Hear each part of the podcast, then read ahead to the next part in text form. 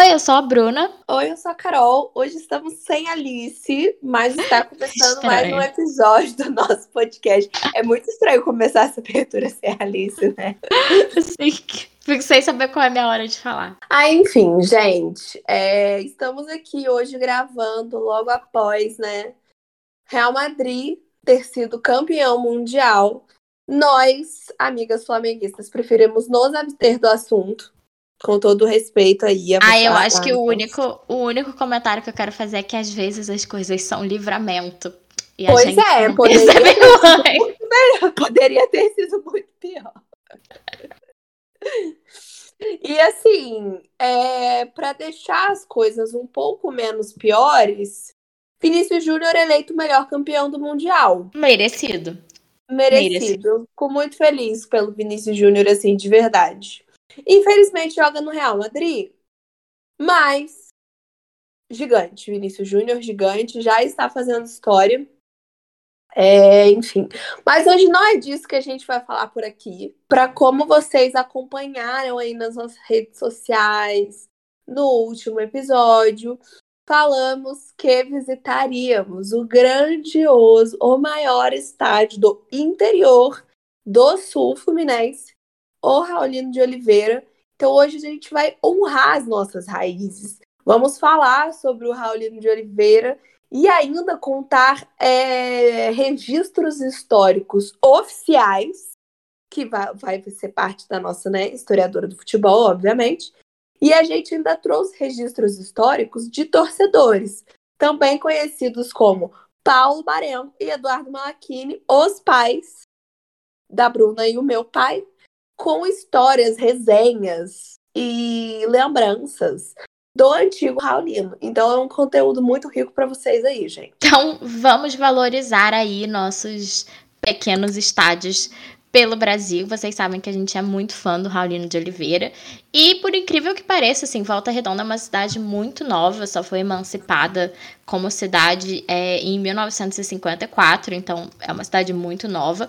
E o Raulino, ele é até mais velho que Volta Redonda, porque Sim. ele foi construído ainda na década de 40, antes de Volta Redonda ser o seu próprio município. E ele foi pensado aí para ser utilizado pelos trabalhadores da CSN, que estava sendo construída, começando as suas atividades. Então, tinha muitos, tanto trabalhadores da empresa, quanto também é, pessoas que estavam ajudando a projetar ali a CSN, a projetar a cidade, que Volta Redonda é uma cidade parcialmente projetada por é, engenheiros americanos nos Estados Unidos. O Getúlio Vargas fez aí uma um acordo para ter essa, essa ajuda em construir aqui uma indústria de base, que no caso uma produtora de aço, que é a CSN, que até hoje primariamente produz aço, né? Tem algumas outras, foi privatizada, tem algumas outras funções, mas primariamente produz aço e polui a nossa cidade em que a gente vive. E o Raulino, ele ficou como propriedade privada da CSN até a década de 70, quando ele passou a ser propriedade estatal, foi desapropriado, e depois que se tornou público, através dos anos, né, o estádio recebeu diversas reformas, mas a última grande reforma foi em 2008, quando chegou a ser considerado um dos estádios mais modernos do país. Por quê? Porque hoje o Raulino ele não é só um estádio. Ele recebe em seu complexo academias, uma ótica popular, centros médicos, tudo ali da prefeitura. Então, por isso também ele é conhecido como o estádio da cidadania, porque não funciona só como um complexo esportivo. Ele é utilizado também para a saúde pública, para outras questões que agregam a qualidade de vida da população. Além e, disso, no ponto de cabe vista. Cabe aqui dizer, amiga, rapidinho, Sim. só te interrompendo. E cabe aqui dizer que o atendimento é muito bom, tá? O meu pai, ele fez um acompanhamento com fisioterapeuta e a minha mãe, ela também teve que fazer um acompanhamento com esse mesmo fisioterapeuta lá pelo estágio da cidadania. É, e, e, to, e todos os médicos que atuam lá são muito bons.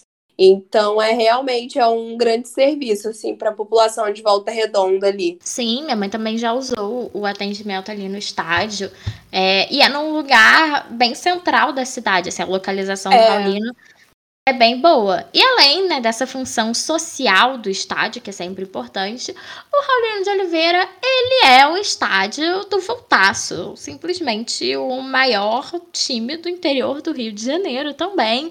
Campeão é, aí da Taça Guanabara. Essa semana, inclusive, o nosso Voltaço. Então. Parabéns ao gigante de aço. Parabéns. Como a Bruna pontuou, a gente teve aí do, do, dois, duas etapas, assim, né, do Raulino. Do momento em que ele foi construído até o momento que ele foi reformado e se tornou esse complexo.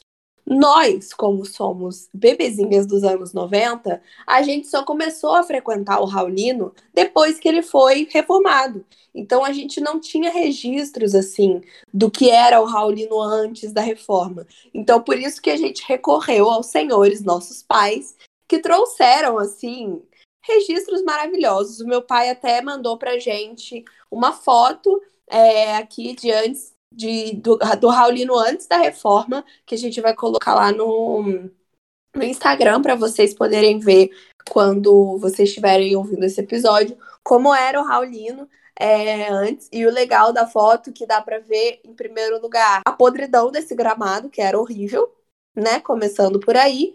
E em segundo lugar, é... os carrinhos em volta foi o que mais me chamou a atenção. Muito, muito É muito 80. próximo, né? Também, Sim. assim. Você saía do carro, tava dentro do estádio. Sim, exatamente, exatamente. E assim, a gente consegue ver que é um estádio bem raiz. Já vi aqui a minha, a minha veia de brameira. Já viu um patrocínio aqui do Brahma Shop atrás do gol. Perfeito. Perfeito, nunca errou. E bom, vamos começar aí com os relatos. Você quer começar com o do seu pai, Bruna? Como a Carol pontuou, nós somos aí frequentadoras do novo Raulino, assim como do novo Maracanã, né? A gente pegou aí apenas os estádios reformados para o bem e para o mal. Então a gente recorreu à ajuda dos universitários, nossos pais, que frequentaram um pouco do Raulino antigo para saber como como que era, tentar ter um pouco assim do sentimento, trabalhar aqui com o quê? Com uma história oral, com um depoimento, uma entrevista, uma metodologia. Então, a gente recorreu aí. Então vamos começar aqui. Eu vou ler para vocês o relato do meu pai, Paulo Barenco. É, e antes aqui de eu começar, é, só para estabelecer a cena, né? O meu pai não é de Volta Redonda, não foi criado em Volta Redonda, mas ele tem família que foi criada aqui, né? Primos que foram criados aqui, então ele vinha muito para Volta Redonda. Ele morava no, na zona metropolitana ali do Rio de Janeiro, em Magé, e ele vinha muito para cá passar férias. Então, com a palavra, meu pai. Paulo Barel. Ia muito para Volta Redonda quando adolescente. Parte das férias ficava na casa da minha tia madrinha Paulo. Como o período de férias era sempre no verão, temos campeonato carioca nessa época. Isso é mais verdade ainda nas décadas de 80 e 90. Com isso, tive a oportunidade de ir no antigo estádio várias vezes, não necessariamente para ver o Flamengo, mas também para ver partidas do Volta Redonda contra os demais times do Rio com meus primos. O estádio tinha quase toda a arquibancada formada por uma estrutura metálica e madeira. A parte de concreto era onde tinham as cabines de TV e rádio e ficavam algumas cadeiras. A separação entre torcidas ainda era a mesma que hoje, se é que não mudou, onde a torcida mista ficava na parte direita da tribuna, cabines de rádio e TV. E era nessa parte que íamos, independente do time adversário. Nunca fui no Raulino Antigo para assistir o Flamengo na torcida do Flamengo.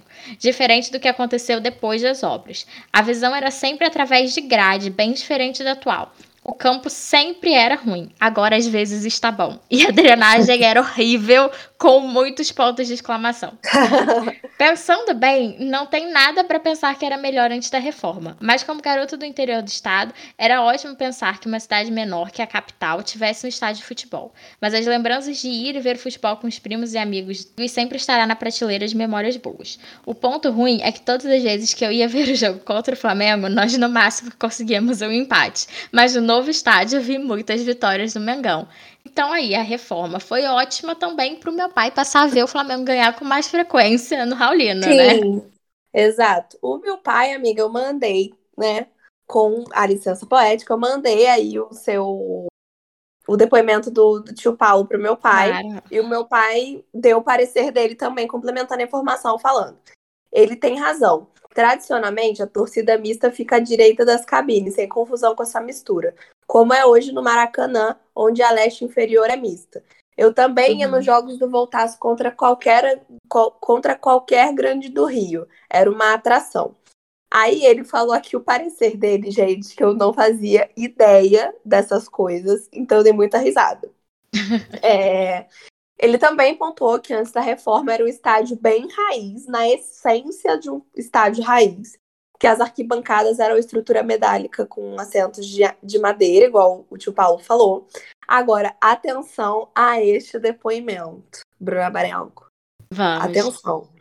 Vendedores ambulantes sempre percorriam as arquibancadas, incluindo itens como sacolé e laranja descascada. Fitness. Que? Fitness. E esse bagaço da laranja, a gente jogava no bandeirinha e no time adversário. Era tudo permitido naquela época. Amiga, eu gritei, tipo assim. Eu fico pensando, porque os anos 80 e anos 90 foram uma loucura tão grande, como é que a gente chegou até aqui? Não, tipo assim, o fato de vender laranja descascada no estádio já me assombrou um pouco. Agora que esse Geração saúde. era jogado na galera.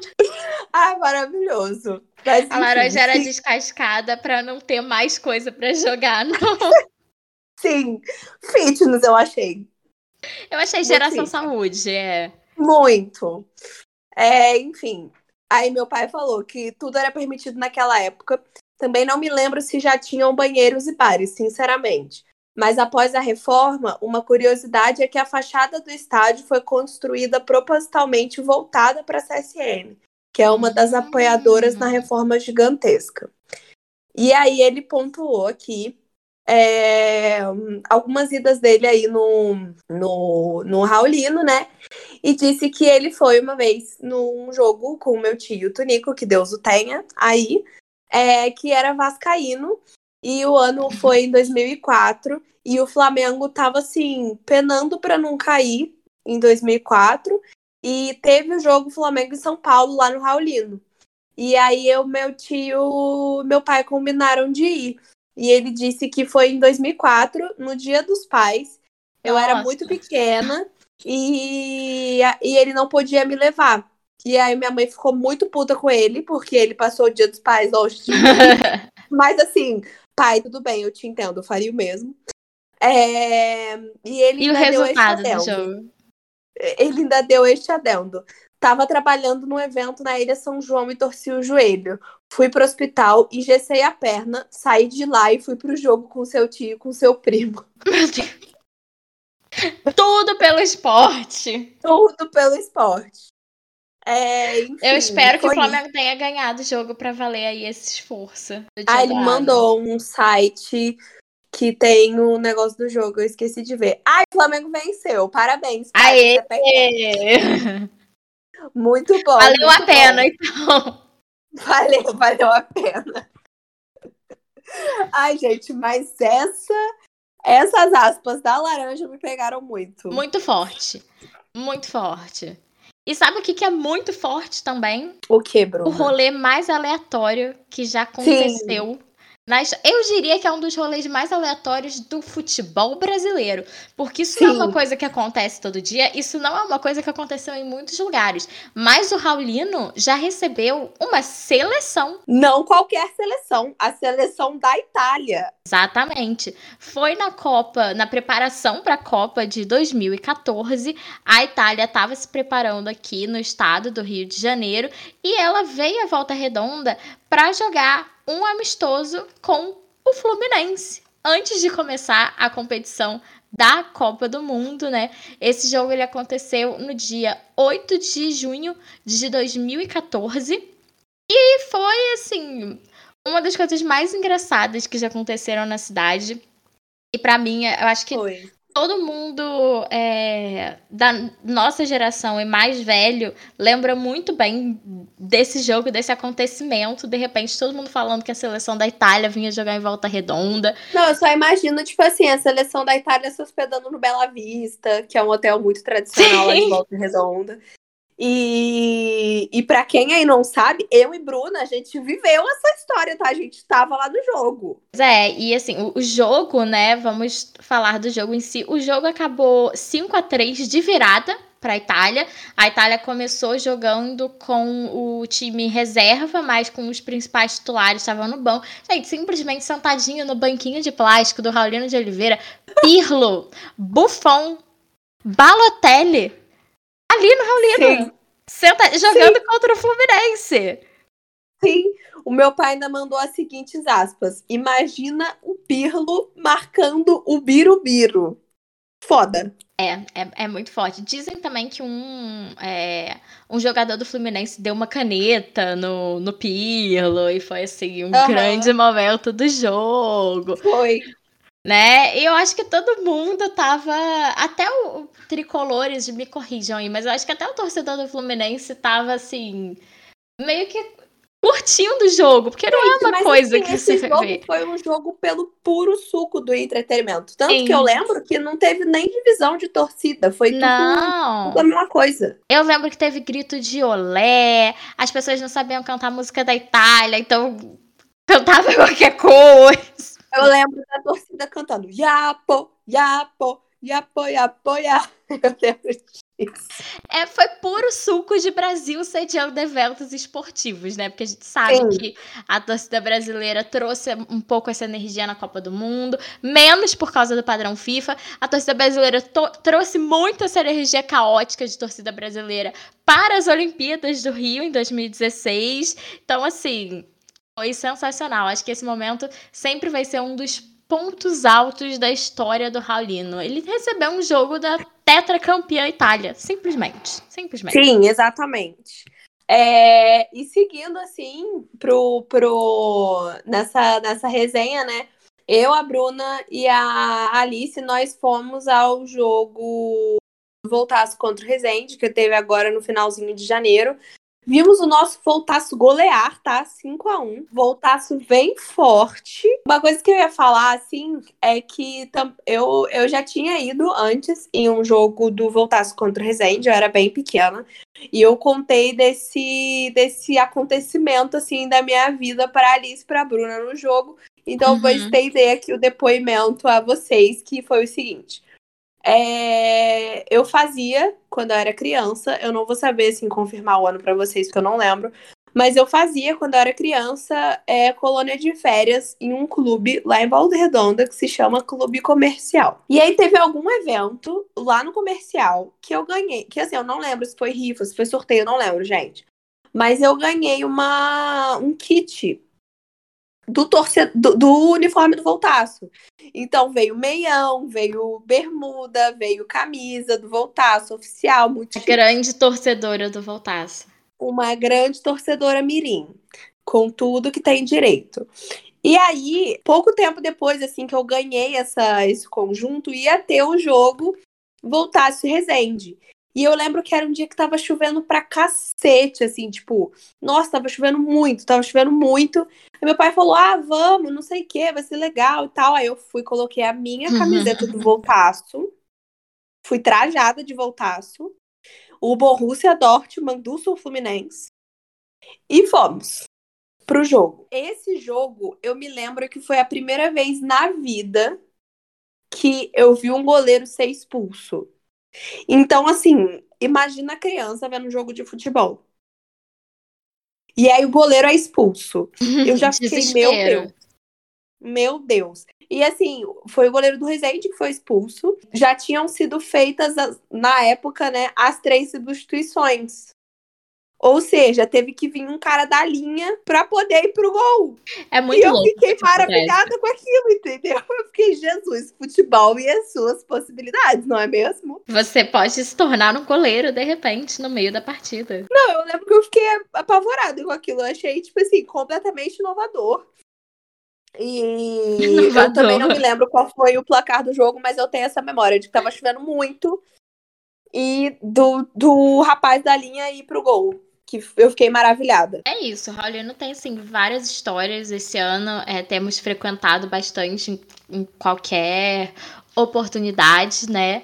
E A gente queria fazer esse episódio também para falar um pouquinho desse estádio que faz tanto parte da nossa história com o esporte com o futebol e que temos certeza que vão acontecer ainda muitas histórias boas no Raulino, porque o Campeonato Carioca tá aí todo ano pra Sim. gente aproveitar, pra gente assistir e ter um gostinho desse futebol assim local, que é sempre muito bom. Vou falar sério para vocês agora que Volta Redonda e Resende foi o jogo mais emocionante que eu compareci presencialmente esse ano. Sim, foi um jogo muito bom, gente. Tipo assim, eu e a Bruna, a gente tinha ido um dia antes ver Flamengo e Madureira. Creche foi... do Flamengo e Bangu, creche do Rodrigo Caio e. Flamengo e Bangu, desculpa. Uma chuva, um empate por um a um. Horrível, com todo respeito à creche do Rodrigo Caio. Foi um jogo muito ruim. Não, foi muito ruim. Foi muito ruim. E aí, no dia seguinte, meu Deus, voltasse Resende. No primeiro tempo, voltasse já fez quatro gols, assim. Que isso? Um show de futebol do meu voltasse. Então, acho que se Gigante fica... voltasse. Que se fica aí alguma coisa desse episódio, é... visitem os estádios pequenos, os estádios locais, porque esse futebol também tem muito a acrescentar, tem muitas boas histórias aí para serem contadas. Somos fãs. Eu e a Bruna, na, nesse jogo de Flamengo e Bangu, a gente também viveu uma aventura que foi levar os meus sobrinhos do estádio. Mas isso daí já é papo para o nosso próximo episódio de História de Arquibancada, que vocês esperam um pouquinho aí para poder conhecer do que, que foi esse caos.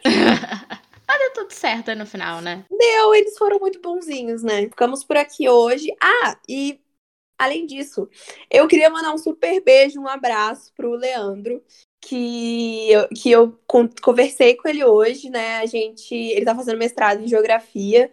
E ele disse que é um ouvinte do podcast, que ele ouvindo o episódio, os nossos episódios, ele teve alguns insights é, para a pesquisa dele, o nosso papo hoje foi sobre camisas de futebol, né? Que, e a evolução da, dessa vestimenta para o esporte, que é o meu objeto de pesquisa. Então, eu fiquei muito feliz de saber que, de alguma forma, a gente consegue contribuir para a vida acadêmica de muito, muitos pesquisadores por aí, porque a gente sabe que vida de pesquisador é muito difícil. Então, fica aqui um beijo para o Leandro. Um beijo para vocês, um beijo pro pessoal da Sintonia Esportiva e até a próxima. Tchau!